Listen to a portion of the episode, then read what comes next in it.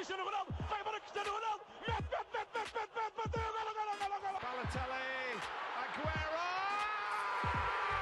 Posse de bola para Portugal, vai Éder, vai Éder, vai Éder, vai Éder, chuta, chuta, chuta!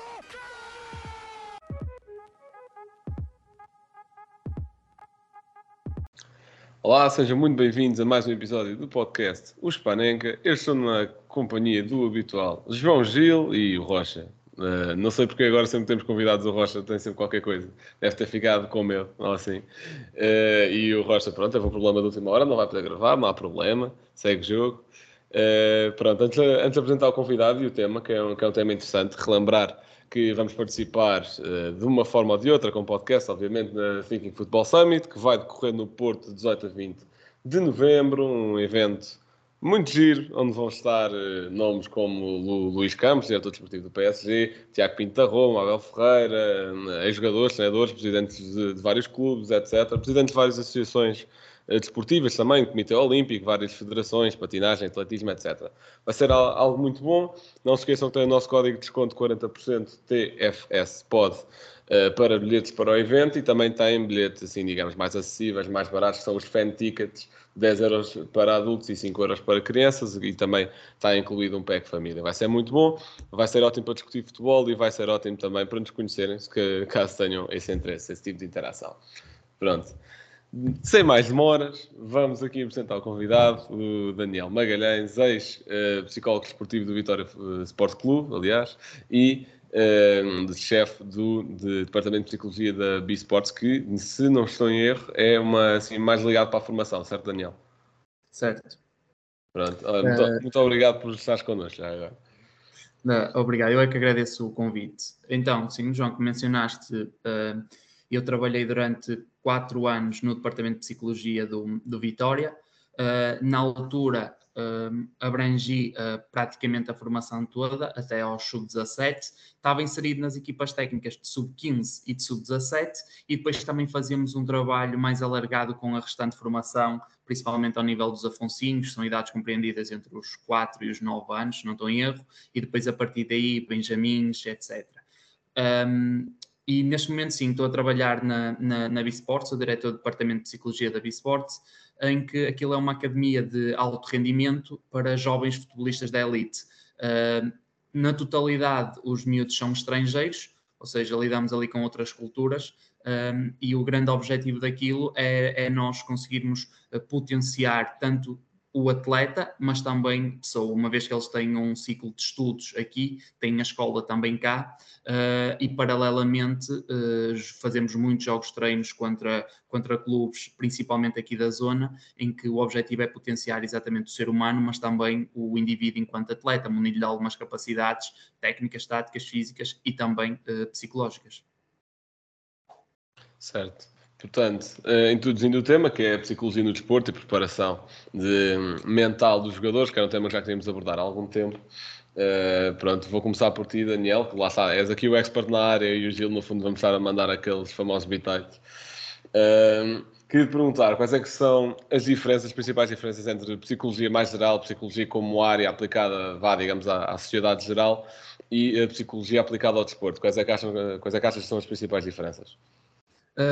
Eu acho que as principais diferenças são é, é, a problemática em si, ou seja, o psicólogo de desporto preocupa-se muito mais com aquilo que diz respeito à performance, uh, enquanto que um, um, psicólogo mais clínico preocupa-se muito com aquilo que são uh, ah, um, que tem a ver com, com o ser humano. Por exemplo, uh, se nós tivermos um miúdo com um déficit de, de atenção e hiperatividade, provavelmente se me aparecesse um miúdo assim, ele era reencaminhado para um psicólogo clínico seja, nós acabamos de trabalhar as duas vertentes. Uh, no psicólogo do desporto trabalha a vertente de saúde mental e a vertente de performance. Uh, porque é importante nós garantirmos que o ser humano está bem para o indivíduo, enquanto atleta, também, também estar bem. Uh, por exemplo, algo de saúde mental que um psicólogo do desporto consegue abarcar. Imagina o facto de eles lidarem com a, lidarem com a, a pressão dos mídias é algo que não tem diretamente a ver com aquilo que é a performance dele, mas vai ter uma relevância grande depois naquilo que pode ser o rendimento.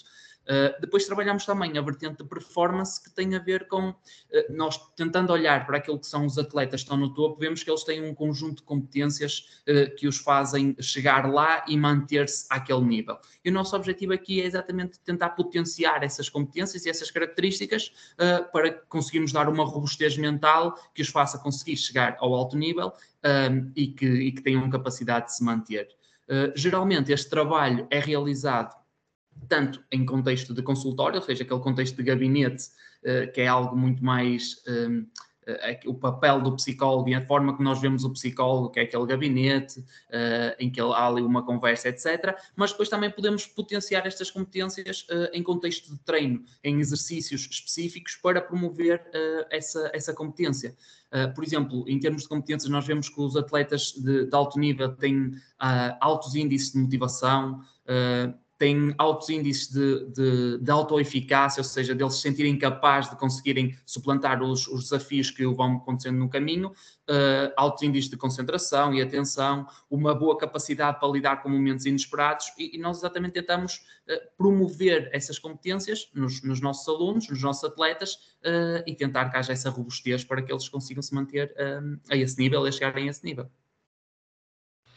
Certíssimo. Uh, Gil, de alguém que vê de fora, e eu e tu somos claramente de, desses dois, quais é que achas que, para além daquelas que o Daniel uh, disse, e também perguntar se, se como alguém de, que vê de fora e que não é expert na área, lá está, uh, se, se, concordas, e o que é que achas que, para além disso, poderia ser assim, alguma diferença mais, mais óbvia, digamos assim? certo. começar por dizer que a minha visão deste, desta pergunta era exatamente, foi mais ou menos ao encontro do que o Daniel acabou por responder. Portanto, eu tinha a ideia de que um psicólogo mais clínico tratava de casos como hum, doenças psicológicas, uh, enquanto que um psicólogo desportivo trata mais da parte motivacional, depressão, de ver como é que está o, o estado psicológico, não, não por, por, pelo facto de ter doenças os atletas, mas pelo, mais pelo facto mesmo de ver se eles estão aptos para jogar, para, para estar a alto nível, uh, em alto rendimento. Uh, eu agora aproveitava para perguntar que houve um caso de um jogador, uh, aí há um tempo, acho que era o Ilicic, que um, afastou-se do futebol por ter uma, uma depressão. isso aí são casos que acontecem muito nos, nos atletas que, que, tu, que tu observas. Há, há casos desses? Uh, e eu acho que há mais casos do que aqueles que efetivamente uh, chegam uh, até aos psicólogos. Porque quando o psicólogo está tá inserido uh, num clube, numa equipa técnica, há uma certa ainda resistência dos, dos, por parte dos jogadores em partilharem com esse, com esse psicólogo um, ehm, aquilo que estão a sentir, da forma como estão a ver as coisas e etc. Porque ainda a psicologia ainda tem que cimentar o seu caminho ao nível daquilo que é uh, o psicólogo do desporto.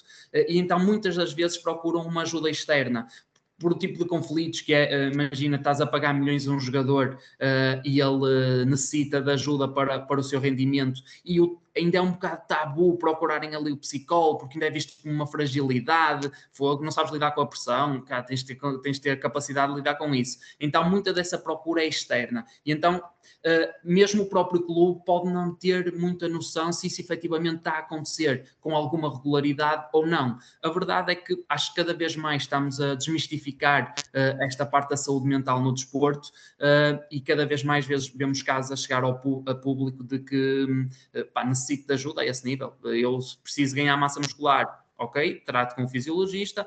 Uh, se preciso de taticamente ter uh, mais noções daquilo que o meu treinador me pede, ok, eu procuro essas pessoas. Ah, se eu tenho uma lesão, procuro fisioterapeuta, uma lesão física. Se eu tenho algum constrangimento a nível psicológico, pá, tenho um psicólogo para, para conseguir recorrer. E acho que devemos olhar isto como normal, ou seja, dói-me o joelho, vou ao fisioterapeuta, tenho algum problema a nível psicológico, recorro ao psicólogo é importante ainda desmistificar um bocadinho isso, mas acho que o caminho que a psicologia do desporto está a percorrer em, Portugal um, vai nesse sentido e, e, fico muito contente por, uh, não pelos casos em si, não é? Mas pelo facto de eles virem a público, porque também abre-nos aqui espaço e margem para nós, para nós cimentarmos a nossa posição naquilo que é o, o, o desporto. Gil, não sei se queres dizer mais alguma coisa. Uh, Não, não, podes, podes prosseguir. Ok. Pronto, e eu queria também tocar nesse ponto que o Daniel disse agora, e, e lá está. Obviamente, não descurando a psicologia mais clínica, mas eh, a meu ver, o que parece estar para fora é que um, psico, um psicólogo aplicado ao desporto, como é uma área mais específica também, parece ser mais complicado porque tem de ser um pouco mais polivalente, digamos assim. Tem de perceber pouco mais da parte tática, tem de perceber da parte vá, pessoal, da vida pessoal do, do atleta, tem de perceber mais a parte de puxar pelo rendimento. Parece ter de, de fazer um pouco mais de tudo nesse sentido. Uh, e lá está, obviamente, que cada, cada área, cada especificidade da área tem as suas dificuldades, como é óbvio, mas uh, daí esse interesse por esta parte. E depois também existe esta questão de ainda ser uma sub-área, que é a psicologia no desporto, e a psicologia no geral uh, ainda batalha um pouco com isso, que é um pouco tabu na sociedade, claro, mas especialmente no desporto, onde, sei, lá, às vezes é, pode parecer um bocado estranho ver aquele jogador em quem campa é um mauzão e depois, ah, e tal, precisa de psicólogo. Epá, pode haver essa questão de ser mal visto, apesar de não fazer sentido nenhum, como é óbvio. E lá está, foi o que estavas a dizer, que ainda há trabalho a fazer, mas está a caminhar na direção certa. E por ser uma área que ainda está um pouco a desbravar mato, digamos assim, acho que também valorizo um pouco essa, essa questão. Mas pronto. Uh, passando... Se olharmos, por exemplo, para contexto, eu acho que depois há aqui diferenciação de contexto, em que vemos, por exemplo, uh, se tu olhas para a NBA, uh, já eles, eles têm um psicólogo por, por jogador em algumas equipas, ou seja, é algo normativo, vem ali como, como um agente que está disposto a ajudar o jogador. Se olhamos para o futebol, isso complica ali um bocadinho, procurares ajuda a nível psicológico, que ainda é visto muito como uma fragilidade. Uh, não tanto pelos jogadores, porque os jogadores acho que, que percebem aquilo que, que passam. Uh, a verdade é o, o contexto, o meio que envolve o, um, o futebol, porque é um meio muito, muito aguerrido e ele não consegue lidar com a pressão. Pressão é não ter, ouvimos aquela famosa frase, pressão é não ter de, de dar de comer aos filhos. Ah, há outros tipos de pressão, nem, nem sempre sim, isso também é uma pressão. Sim, eu não ter, dar, não ter dinheiro para dar de comer aos meus filhos, sim, é uma pressão mas jogar em frente a 50 mil pessoas também é uma pressão. Representar a minha seleção e ter 10 milhões de pessoas a exigir-me resultados, pá, isso também é uma pressão. E às vezes isso é um bocado desvalorizado. Certo, e, e concordo, claro, e passando também para a próxima questão, que também acho que tem um pouco a ver com o contexto, que é em que é que consiste a preparação mental de um jogador, e acho que isso também depende muito do contexto do momento da equipa, depende muito do que é que, do que, é que se vai jogar, se é uma final de Liga dos Campeões, se é mais uma jornada em Roca, uma coisa assim. Uh, portanto, queria te perguntar isso, em que é que consiste uh, especificamente a preparação mental de um jogador? Uh, é essencialmente em criar rotinas competitivas. ou seja, por exemplo, dando o exemplo de, imagina, se tu queres dormir melhor, dormir melhor, tu tens que criar rotinas para que o teu sono seja mais eficaz. Não utilizar o tablet à noite, não fazer, não tomar cafeína, etc, etc, etc. Ali tem a ver com umas rotinas competitivas, ou seja, eh, quando melhor estiver o ser humano, melhor vai estar o atleta. Então nós temos que garantir que tudo aquilo que está à volta do ser humano e que possa ter interferência no seu rendimento está no nível estável. Uh, problemas familiares, uh, a relação que ele tem com os mídias, a própria relação que tem com os colegas, uh, a cultura, se for diferente, se houver ali um processo de ambientação àquilo que é a nova cultura, e depois olhar exatamente para aquilo que os atletas de topo uh, são munidos, que tipo de competências e também trabalhar essas competências. Eu gosto sempre de fazer um trabalho aqui numa primeira fase de psicoeducação sobre aquilo que são as competências uh, psicológicas e depois um trabalho efetivo sobre elas. Depois tem muito a ver com a particularidade de cada jogador, ou seja, não há chapa 5 para, para tudo, porque senão uh, era fácil, eu, o meu primeiro ano de trabalho iria resumir os meus 20, 30 anos uh, seguintes. Depois é nós olharmos para a particularidade de cada jogador e o que é que este jogador está a necessitar neste momento, que pode ser está a necessitar neste momento, daqui a algum tempo já não necessita e depois voltar a necessitar. Uh, e depois é muito o trabalho individual, o trabalho diário, a perceber, ok, este jogador precisa de este tipo de competências, aquele precisa de outro. Isto dentro de uma equipa multidisciplinar. Eu aprendo, eu gosto, eu sempre, eu sempre joguei futebol, Uh, e neste momento, uh, não mencionei, mas eu trabalhei sempre no contexto, no contexto esportivo. Uh, então, aquilo que falaste do facto de ter que saber da parte técnica, tática, etc., eu acho que para intervir em determinado contexto, é muito importante tu aprender sobre a modalidade e perceberes exatamente aquilo que é a modalidade. Porque, por exemplo, nós comparando o futebol ao ténis, é totalmente diferente. Além de ser individual e o outro é grupal, é um desporto coletivo, nós percebemos que há diferenças claras naquilo que é a cultura. Por exemplo, no, no futebol, no ténis, tu ofendes um, um espectador, por exemplo, és logo punido imediatamente. na NBA, por exemplo, tu, se, se algum espectador tem algo ofensivo para contigo, esse espectador é, sai logo do, do recinto. No futebol, não. No futebol há, há muito, podes, podes provocar os espectadores, os espectadores podem provocar a ti. Então, é competências diferentes que tu tens de desenvolver. Se calhar, um jogador da NBA não necessita desenvolver tanta competência de, de lidar com essas provocações dos adeptos, porque efetivamente é uma, eles vão ser eliminados daquele contexto caso façam isso. No futebol, não, isso não acontece. Então, dependendo daquilo que são as modalidades, aquilo que é o contexto, é importante desenvolver algumas características que olhamos, olhando para o jogador e até para a equipa, é necessário desenvolver. Certo.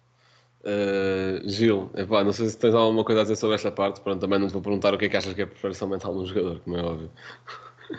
Uh, não, mas tenho só, tenho só uma, umas coisas a dizer. Que é, em primeiro lugar, acho que hum, a preparação mental também depende sempre muito da, da, da fase de, de, uma equipa. Ou, como, como tu já disseste, Blanco, do, do, estado de uma equipa, por exemplo, se for uma equipa que tem várias vitórias seguidas e que está num bom momento, é sempre mais fácil a preparação mental, que os jogadores já estão mentalmente fortes. Enquanto que se for uma equipa que está a passar por um mau momento, também é mais difícil. Uh, mas eu, eu acho que, que o facto dos jogadores terem uma rotina uh, sempre, como tu também já falaste, Daniel, uma rotina de acordarem às X horas, irem para o treino, uh, treinarem durante não sei quanto tempo, depois almoçarem, depois irem para casa. Acho que isso faz, faz também sempre bem aos jogadores terem essa rotina, de forma que estejam com a, com a cabeça no, no sítio, com a cabeça no clube, e isso ajuda logo psicologicamente. Uh, mas eu também gostava de fazer uma pergunta. Como é que o, um psicólogo pode uh, minimizar as questões uh, extra-clube, ou seja, por exemplo, questões familiares, uh, questões de, do jogador fora do clube que possam estar a afetar mentalmente. De que forma é que um psicólogo pode intervir nesses casos? Uh, isso depende muito daquilo que é a, a problemática em si. O nosso grande objetivo é aquilo torna-se um problema quando efetivamente o jogador nos procura para, para, para falar sobre isso. Uh, por exemplo, sei lá, lidar com a pressão dos mídias. Podemos ter dois jogadores a lidar exatamente com a mesma pressão e um sentir e o outro não. Importante é ressignificar aquilo que é o valor que determinado jogador dá a essas críticas que o deixa efetivamente num, num estado de elevada ansiedade, por exemplo. Uh, por isso, é algo que, lá está, eu não te consigo dizer uh, que a estratégia passa por isso, mas passa muito exatamente por causa disso, porque não é a situação em si que vai despoltar um tipo de resposta menos adaptativa, é a interpretação que eu faço dessa situação que faz com que isso condicione o meu comportamento. E então aqui o nosso trabalho é exatamente esse, é tentar ressignificar ali a situação para ela não ter, não ser tão prejudicial naquilo que é o normal cotidiano do atleta. Uh, por exemplo, se for uma situação familiar, uh, porque o psicólogo acima de tudo promove o, o autoconhecimento. Uh, e, e, é importante nós promovermos esse autoconhecimento no jogador e depois, consoante aquilo que é a problemática, tentarmos de alguma forma o guiar pelo caminho mais indicado para aquilo não se tornar um problema. Uh, se aquilo nunca foi um problema, ótimo, seguimos. Se aquilo se tornar um problema, então é importante ressignificar para, pelo menos, atenuar o impacto que vai ter no, no cotidiano do atleta. Ok, certo, certo. Uh, Gil, agora abrindo tu a próxima pergunta e também vai ser Gil, porque visto que o Daniel se, se vai estar especializado na parte da formação, pelo que já, pelo que já disseste, uh, queria te perguntar onde é que achas mais uh, fulcral, digamos assim, haver um acompanhamento psicológico na formação no futebol profissional, sendo que pelo menos para mim devia haver nos dois, mas só tendo de haver um, se por acaso o clube não tiver recursos, digamos assim. Força, Gil. Uh, certo. Uh, eu também concordo contigo, eu acho que deveria haver nos dois, uh, mas numa opinião completamente sem, sem experiência na, na situação, eu acho que talvez no futebol profissional deva haver mais acompanhamento, porque mesmo porque a pressão é totalmente diferente no, penso eu, no futebol profissional para o, para o futebol de formação também acredito no futebol de formação, haja aquela questão dos pais, dos treinadores, uh, que, que, se metam muito ao barulho e que também criem às vezes, se calhar, pressão demais nos miúdos. Uh, mas parece-me que no futebol profissional há toda uma, uma comunicação social, todo, todos uns adeptos que criam pressão, uh, se a equipa não ganha, ficam chateados, no, no, dia seguinte estão os jornais a, a cair em cima de um jogador que tenha feito a geneira. Portanto, eu acho que talvez no, no futebol profissional seja mais relevante haver esse acompanhamento, mas o Daniel saberá isso melhor que eu. Pronto, e, e agora eu posso, posso retorquir com uma pergunta, que é, um, e os profissionais de, de, hoje em dia do futebol profissional, uh, não foram atletas de, de, formação aqui há uns tempos atrás? Foram, foram. Não, mas eu, eu próprio disse que achava que devia ser nos dois, mas não sei, não sei, entre os dois, entre se só pudesse escolher um, escolhia no, no futebol profissional. Se fosse a pergunta era queimar, Gil, mas agora o Daniel vai, vai pronto, ah, vai não, dar está cá para isso. Não, não, uh, não eu, eu, concordo, não, ou melhor, eu não concordo, mas uh, sim, concordo com o facto de ter que haver nos dois, nos dois contextos. Um, agora, é exatamente isso. As problemáticas que nós abordamos vão ser diferentes, porque aquilo que são os, os problemas de um, de um, atleta de formação são diferentes daquilo que são as contingências de um, de um atleta de, já sénior. A verdade é que se me pusesse a pergunta de se só tivesse que escolher, só dava para ser no profissional ou de formação, eu optava pela formação. Eu optava pela formação porque é porque se eu sei aquilo que ele vai encontrar no futebol profissional, dá-me espaço para trabalhar com ele uh, na formação, para ele se sentir mais preparado quando chegar ao futebol profissional. Ou seja, ao invés de trabalharmos numa, trabalhamos numa ótica uh, de, de, de, tentar antecipar aquilo que pode ser e de, de, preparação para aquilo que pode ser o futebol profissional. Porque senão, no futebol profissional, nós vamos acabar por estar a trabalhar sempre em crise, uh, sempre quando aquilo já despoleta um sofrimento psicológico no, no, no atleta. Então, se nós abordarmos essas questões naquilo que é o futebol de formação, isso depois no futebol sénior e profissional pode não ser um problema. Agora, uh, eu acho que sim, que deve haver nos dois contextos. Uh, daquilo, que, daquilo que é a minha experiência, principalmente no futebol de formação, uh, nós trabalhamos mais questões e, depois é também um espaço para isso, que é trabalhar questões associadas aos pais, às práticas parentais, uh, os comportamentos que os pais devem ter no desporto, uh, a forma como os pais podem ajudar no, no desenvolvimento biopsicossocial do, do, atleta, acabamos de trabalhar mais essas questões. no futebol profissional e no sénior, isso já não, já não é trabalhar, trabalhamos mais aquilo que diz respeito muito mais ao rendimento, uh, de tentar perceber se há algum fator ali que causa algum distúrbio naquilo que é a preparação mental do atleta e tentamos o ajudar nesse sentido. Agora, acho que é fundamental haver nos dois contextos. Uma mais numa perspectiva de psicoeducação e sim resolver os problemas uh, que individualmente cada atleta há de ter, assim como as, as, equipas técnicas, como eu estive inserido, apesar de ser formação uh, sub-15 e sub-17 vitórias, é considerado um contexto elite, ou seja, que apesar de ser formação, já lá ali um bocadinho de pá, tens que dar, tens que andar porque o futebol e o desporto um, é ótimo para aquilo que é a nossa saúde física e a nossa, a a saúde psicológica. A verdade é que o contexto desportivo é um contexto agressivo. Um contexto elite é um contexto agressivo em que os miúdos, uh, a partir dos 14, das 14 anos, tens de dizer opá, ou serves ou não serves. Uh, é algo que pode estar a, a, matar o sonho de um miúdo numa idade muito precoce, ou seja, há uma seriação muito precoce. Uh, porque se tu és bom, ficas, se não és bom, vais.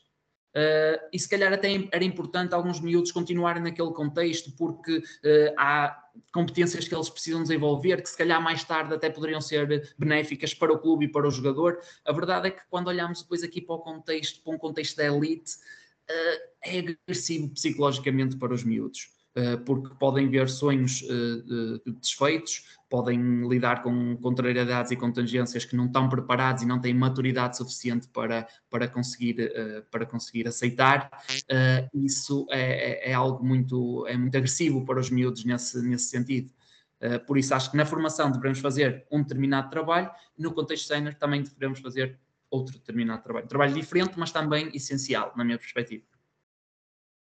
Certo, deixa certo. só dizer que já conseguiste mudar a minha opinião, portanto, bom trabalho argumentativo. Okay, boa. Pronto, isto era Mas é mesmo... é apenas a minha opinião. Pronto, isto era mesmo de propósito para queimar o gelo. Acho que, dá, acho que dá sempre jeito e acho que é sempre giro ser aqui em horário nobre. Pronto, agora uma pergunta claramente mais uh, virada só para ti, Daniel, que é, obviamente, não querendo entrar em, em, em pormenores sobre identidades, claro que não, era perguntar-te uh, qual é que teria sido a tarefa mais difícil, o episódio mais difícil da tua carreira enquanto psicólogo? É assim, eu ainda não tive, assim, uma situação particularmente difícil uh, em, em, comparação que alguns colegas um, ehm, que, que, fomos de, que vamos debatendo alguns casos uh, tiveram. Um, ehm, eu depois já te vou contar a situação que me foi chegar, que não é minha, uh, mas que se aquilo me caísse nas mãos era de género, o que é que eu vou fazer com isto? Um, mas eu principalmente as grandes dificuldades que eu tenho no contexto, principalmente de formação, têm a ver quando, uh, quando são miúdos muito mais, mais novinhos e que têm algum problema em que, que eles não conseguem uh, dizer qual é o problema em si, ou seja, há ali um problema, eh, mas eles não têm ainda a capacidade de o conseguirem, conseguirem dizer, olha, o meu problema é isto, que acontece em contexto sénior, eh, e mesmo os pais não conseguem eh, dizer qual é o problema do filho. Então é difícil nós conseguirmos chegar, porque tem muito a ver com aquilo, tem que ser através da brincadeira, tem que ser, por exemplo, imaginem que o miúdo tem, muita, tem medo de, hum, de jogar contra miúdos mais velhos e nós perguntávamos, mas porquê é que tens medo? E ele diz, porque tenho. E eu, sim, mas qual é que achas que é o motivo de teres medo? É porque tenho. Ou seja, as conversas andam aqui, entra aqui num loop. Então, às vezes é difícil chegar, tem que ser muito através de brincadeira. Por exemplo, simular um jogo e, e nós percebemos se é o risco de lesão. Então, dizemos: Ah, pronto, olha, este jogador, pau, deu aqui uma pancada neste. Como é que achas que ele ficou? E se ele disser: ah, pá, ficou normal, ok? Se ele disser: ou ele lesionou-se e é importante levá-lo ao hospital, ver se ele não tem alguma coisa de grave, porque depois já visto que é, ele parte a perna e se ele partir a perna depois pode não ser mais jogador de futebol. Nós, ok, então isto já não é um pensamento tão normativo, vamos tentar explorar isto. E, e, e às vezes é difícil nós conseguirmos entrar naquilo que é, que é um, o íntimo do, do, do miúdo. Aquilo que foi uma, uma situação que estávamos a debater e que hum, e que acho que foi assim a mais difícil que eu tenho conhecimento foi um, um jogador, um atleta sénior, que chegou à beira do psicólogo e disse: Preciso falar consigo, ok, então o que é que se passa? E ele: uh, Sou homossexual do futebol. Ok, ser homossexual no futebol, por si só, pelo aquilo que é a representação que tem, já não é fácil. E ele: Ok, vamos continuar. E ele: um, E estou apaixonado por uh, um jogador da minha equipa ok, já está a piorar um bocadinho, mas bora continuar. E ele, e um, uh, sexualmente, ir para o banho já começa a ser um, atrativo para mim. Ele foi, boa. Ok, temos aqui os ingredientes todos para estudar a geneira. Uh, nesta situação, que é que é importante? Porque eh, nós temos que perceber se há fatores que nós controlamos e fatores que nós controlamos, não controlamos. Uh, e devemos nos focar principalmente naquilo que são os fatores que estão no nosso controle. Uh, e a verdade é que aqui a situação é tentar dar suporte uh, ao atleta, porque não vamos ser nós que, que, vamos fazer com que ele deixe de ser homossexual ou não, porque nem isso está em questão. o amor que ele sente pelo outro colega é legítimo, uma vez que ele sente-se atraído por é legítimo que ele tenha esse amor, então aqui é quase só numa base de, de suporte e ele perceber que pelo menos tem ali uma pessoa que ele consegue pá, desabafar, que ele consegue uh, partilhar aquilo que está a sentir, porque imagino que há uma repressão muito grande daquilo que são os sentimentos dele, de ele não os poder manifestar, de como é que isso vai ser aceito na comunidade, de como é que aquilo vai ser aceito no grupo, uh, qual é a representação que a sociedade vai ter uh, sobre ele por, por estar numa situação assim, ou seja, é difícil, mas é algo que nós temos que começar a, a, a normalizar, porque há situações destas uh, e o psicólogo também serve para uh, isto que é uh, intervenção em crise. Temos ali uma problemática, precisamos dar resposta a uma problemática, mas efetivamente algumas problemáticas não têm uma solução fácil e nem têm que ter sequer uma solução, porque, ok, eu sou homossexual, que mal isso tem, ok, eu estou apaixonado por uma pessoa, que mal isso tem. No contexto ainda é difícil. Claro, porque pronto, está-se a misturar a área pessoal com a área profissional e aí é que, pronto, aí é que surge a temática e se para um psicólogo já é difícil, então para mim e para o Gil não sabemos lá o que é que haveríamos fazer na questão, não é por aí. Uh, pronto, Gil, não sei se quer dizer alguma coisa, não. Não, não, só dizer que, sinceramente, a homossexualidade no futebol hoje em dia ainda é um tema muito. Não, não vou dizer tabu, mas ainda é um tema que não se ouve muito falar, não, não se fala muito, portanto foi, foi bom este, este momento uh, que, que, tu partilhaste, porque acho que é, é preciso começar a falar-se disso, é preciso começar a. Não é, talvez a normalizar-se mesmo essa situação, de forma a que não seja assim tão constrangedor para, para, para os próprios atletas, não é? porque até em termos, eh, em termos daquilo que é performance, imaginem que viver com uma situação destas, eh, mesmo em termos de performance, dificilmente não irá afetar. Eh, não é porque está ali um, um, sentimento reprimido e isso de alguma forma pode ter um impacto até naquilo que é, tem no ser humano e, depois vai ter diretamente com aquilo que é a performance. Então, aquilo numa perspectiva até de, de, de, de globalização do futebol e numa perspectiva de equipa, uh, se o meu atleta tem determinado problema que não está a conseguir resolver, e eu sequer ter rendimento dele, porque eu preocupo em termos de instituição, preocupam-se é com aquilo que é o rendimento do atleta. Uh, eu se paguei uh, 50 milhões por um jogador, opa, ele vai me ter que andar. Eh, então eu quero que ele esteja bem. Pá, se ele esteja bem, eu quero lá saber se ele, uh, se ele tem isto, se ele tem aquilo, se ele está apaixonado, se ele tem uma relação amorosa deficitária, se não. Pá, quero é que ele me renda. Então se, a normalização destes assuntos pode fazer com que efetivamente extraiamos mais, uh, mais, mais rendimento daquilo que é o jogador. Por isso acho que todos nós queremos que haja uma normalização destas situações, destas e muitas outras, Uh, e as equipas e os clubes, os presidentes, as instituições, as direções também querem isso. A verdade é que, é um meio assim muito, muito difícil, uh, ainda, é, ainda, ainda se torna mais complicada esta implementação de, de normalização destes assuntos. Exatamente, é, é uma pronto, é um caminho ainda longo a percorrer e obviamente que episódios depois como aquele do Casilhas para há umas duas ou três semanas também não ajudam nada Uh, só complica no fundo e, e pronto, e, é, e, dificulta tanto os atletas como as pessoas da, da área da psicologia, pronto, no fundo. Uh, e pronto, para, para acabar, gostaria de te perguntar, assim, algum exercício, assim, pronto, alguma coisa que tenhas aí, alguma carta que gostes de jogar com, com os atletas, assim, algum exercício que costumes fazer, assim, desse género. Um... Ah, não há um exercício que eu costumo fazer, que, que acho que pá, depois podemos estar a falar horas sobre isto, que é uh, eu tenho por hábito nos inícios, nos inícios de época, uh, ali na segunda, terceira semana, um, fazer um, um trabalho de definição de objetivos, ou seja, tanto com a equipa técnica como com os jogadores. Porque isto é importante para nós percebermos qual é o, o, o, propósito daquele jogador naquela equipa. Imaginem que, por exemplo, tenho uma, eu faço esse trabalho com, com o treinador, com os treinadores e depois também com, com os jogadores. Imagina que temos a situação de um guarda-redes, que é uma posição em que, pá, se o gajo estiver bem, dificilmente sai, o outro só vai jogando nas taças e etc. E então nós temos três guarda-redes. E os três guarda-redes me colocam como objetivo uh, serem titulares.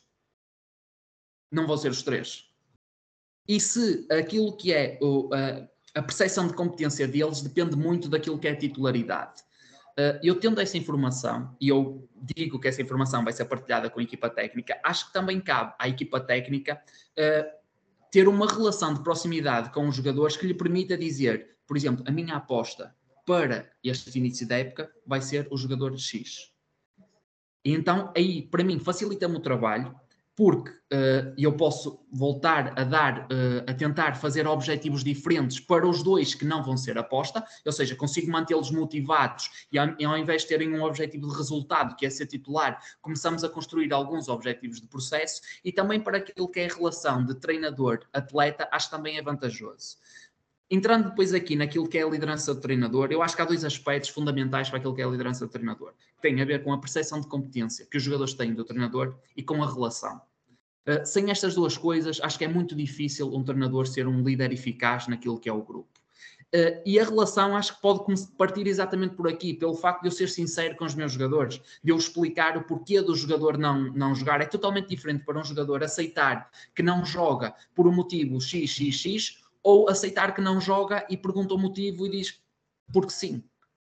Ou seja, é mais fácil para o jogador lidar com uma justificação. Uh, e esta relação de proximidade entre jogador e treinador acho que é muito importante. Por isso eu faço sempre essa, por exemplo, o caso de, nós temos o caso do Porto, em que o Diogo Costa passou a ser aposta do, do, do Sérgio Conceição, em detrimento do Marchezinho, que depois até saiu. Isso até de certeza que o Marchezinho estava preparado para ser titular, é? tinha sido titular na época anterior e depois iniciou uma nova época e o lugar foi dado ao, ao Diogo Costa. Uh, conhecendo aquilo que, que, o Sérgio Conceição nos vai mostrando, eu acredito que tenha havido aqui uma partilha de informação por parte do Sérgio Conceição para com o Marchezinho. E depois sim, o jogador depois também uh, há ali uma nova atribuição de papel àquilo que é a função do jogador na, na equipa, uma vez passado de ser guarda-redes titular para um guarda-redes suplente. No entanto, podes atribuir um novo papel que dê alguma relevância ao facto de ele continuar a pertencer àquele grupo. Um, e, e, também, ou então tomar uma decisão que é, pá, então se calhar eu aqui não vou sentir motivado, aqui não vou estar bem, etc, etc. Se calhar pode ser mais vantajoso, quer para mim, quer para o clube, e eu sair do clube, etc, etc. Ou seja, conseguimos reduzir muitas problemáticas que depois possam acontecer no futuro. Uh, agora temos, por exemplo, um caso que está muito em que é o caso do, do Ronaldo, uh, que está a ser um caso difícil de gerir, quer por parte do, de Manchester enquanto instituição, quer por parte do Ronaldo enquanto jogador, quer por parte do Tenag enquanto treinador.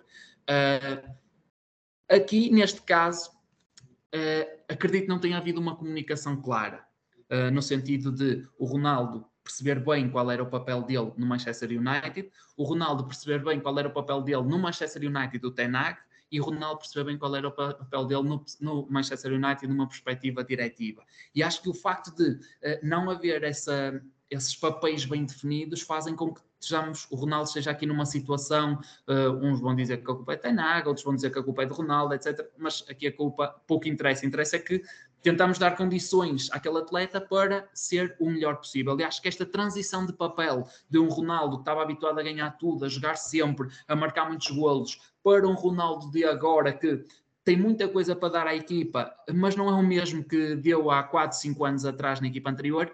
Uh, então, esta, este novo papel que ele vai ter que assumir está a ser difícil para ele gerir e está a ser difícil também para o Tenag gerir esta, esta situação, porque eu acho que essa transição não foi a melhor, uh, porque se calhar faltou isto. Isto é uma opinião pessoal daquilo que nós vamos vendo. Não, não falo com o Tenag, não falo com o Ronaldo, infelizmente. Uh, tinha muita coisa para aprender com ele, que ele a nível psicológico é top. Um, mas efetivamente temos aqui uma questão em mãos. Por isso, um exercício que eu habitualmente faço, voltando à tua pergunta, tem a ver com aquilo que é a definição dos objetivos numa fase muito precoce da época. Depois, individualmente, posso trabalhar outras questões e daquilo que seja mais um, que seja uma necessidade do atleta.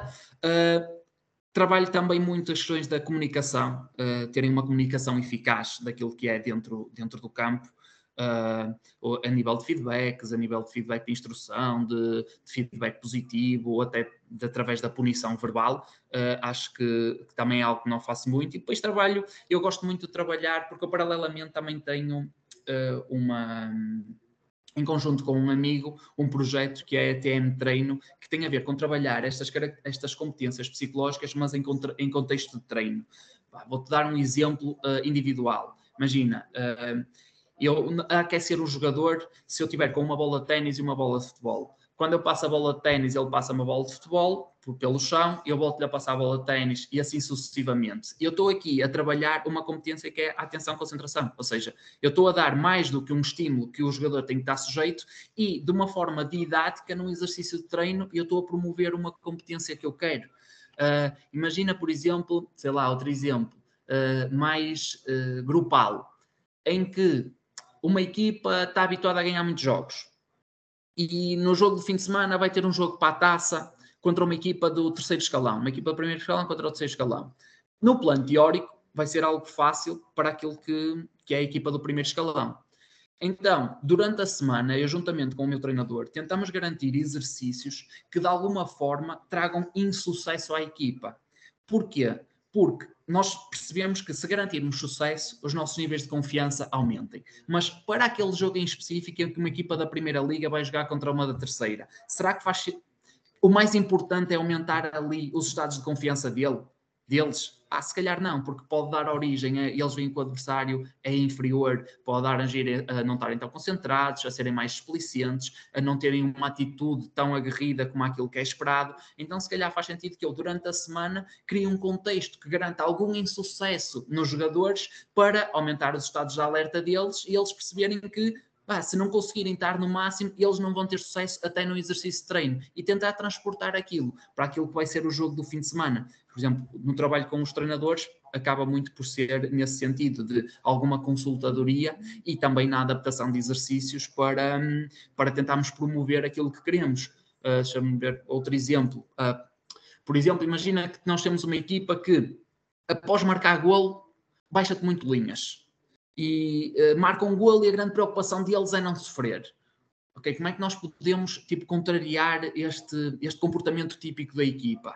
Então desenvolvemos exercícios de treino, sei lá, por exemplo, uh, naquele jogo no duas equipas em campo reduzido, a equipa marca golo. A equipa, quando marca golo, o golo só é válido se os próximos dois remates efetuados à baliza forem da equipa que marcou o golo. Se esses remates não forem efetuados pela equipa que marcou o golo, o golo não vale nada. O que é que isto nos dá? Dá que a equipa, quando marca o golo, o foco a seguir é fazer dois remates enquadrados com a baliza. Então, criamos aqui aquela coisa de quando marcamos golo, nós não temos que baixar linhas e proteger a nossa baliza. Temos que marcar golo e os dois remates seguintes ser um, sermos nós a fazer. Isso também passa uma mensagem para a equipa daquilo que é uh, o plano de treinador, etc. Em expressões muito distintas. Não estou a dizer que sempre que marcamos gol devemos continuar, não, mas para determinada equipa, para determinado contexto, pode fazer sentido que assim seja e o nosso papel aqui é também ajudar nesse sentido. E lá está, por isso é que eu acho que é muito importante o conhecimento que tens uh, sobre o contexto, sobre a modalidade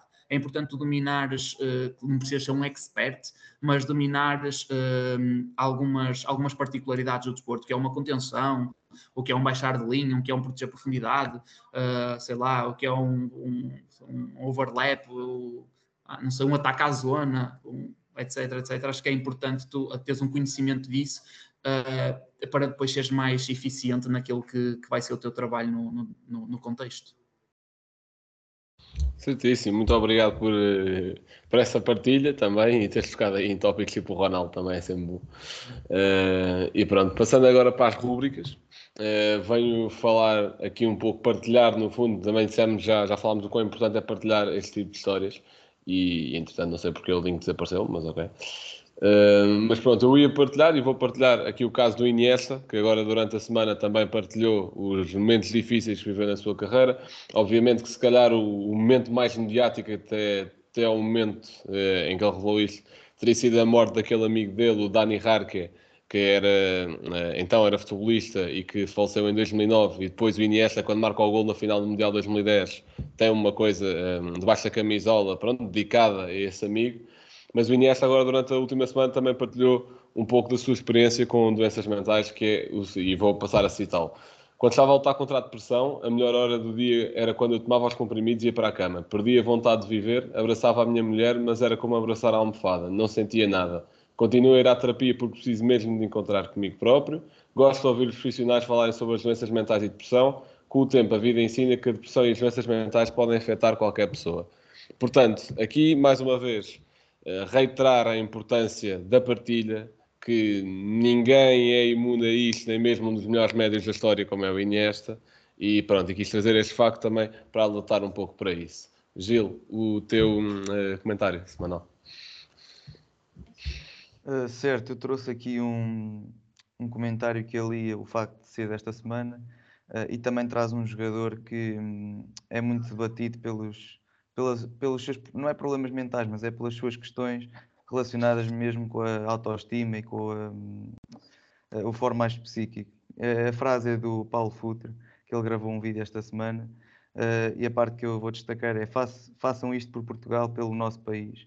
Obviamente, não sei se vocês sabem, mas eu estou a falar de, daquele vídeo que ele gravou sobre o Rafa e sobre o Fernando Santos para, para que os dois se entendam. Mas falando em, em específico de, do Rafa e da seleção, acho que nestes anos uh, temos visto o Rafa ir lá consecutivamente e sempre a ser deixado no banco, uh, sempre a ser de certa forma criticado porque causaria mau ambiente, porque seria responsável por, por derrotas da, da equipa de Portugal. E acho que o Rafa também sofreu muito mentalmente por isso. O ano passado viu-se, uh, até naquele gol que ele marca ao Estoril, que é um grande gol, que ele não, não celebra. Isso aí, por acaso, foi logo depois de, de, de, um, de, um, jogo da seleção, em que ele é precisamente culpado pelo mau ambiente no, no balneário. E acho que o Rafa sempre foi muito afetado por isso, uh, até que agora decidiu afastar-se da seleção e parece que agora toda a gente o quer de volta. Uh, pronto, mas não, não é isso aqui que está em causa.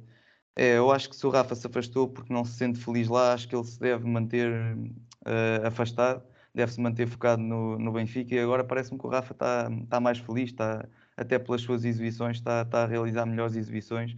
Portanto, acho que não vale a pena ele voltar à seleção, porque provavelmente vai voltar ao banco e vai voltar à, à situação anterior. Nem para ele, nem para Portugal, nem para os benfiquistas é bom. Iremos daqui a três semanas começar a cascar mais avidamente no Fernando Santos. Uh, pronto, que, gostaria de não contar com isso e de ser só coisas boas a dizer, mas veremos, enfim.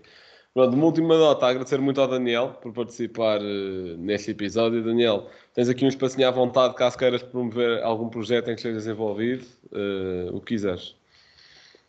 Uh, posso aproveitar para promover o, o projeto que, que falei há um bocadinho, que é do Tempo Treino, que é juntamente com um treinador de futebol, em que tentamos, de uma forma uh, individual, uh, trabalhar exatamente essas questões. É trabalhar as, as, características e competências psicológicas de uma forma integrada em treino. é algo que muitas vezes os clubes não têm, não têm espaço, não têm tempo para, para conseguirem desenvolver um, e pode ser uma boa oportunidade para algum jogador, algum atleta. Trabalhamos futebol um, com atletas federados. Uh, se quiser desenvolver, tem aqui uma boa oportunidade e uma boa, boa, forma de continuar a trabalhar estas questões que cada vez mais vemos a importância que tem naquilo que depois é o rendimento final dos, dos atletas. Certíssimo, portanto já sabem, malta, irem acompanhando este projeto do Daniel. Também haveremos de, de partilhar as redes dele aí quando sair o episódio. Portanto, muito obrigado por terem ouvido, agradecer mais uma vez ao Daniel. Sejam atentos à questão da Thinking Football Summit, vamos falando também nas nossas redes sociais. Sigam-nos em todo lado, os Panenka, nada que enganar. E pronto, muito obrigado, um abraço e até à próxima.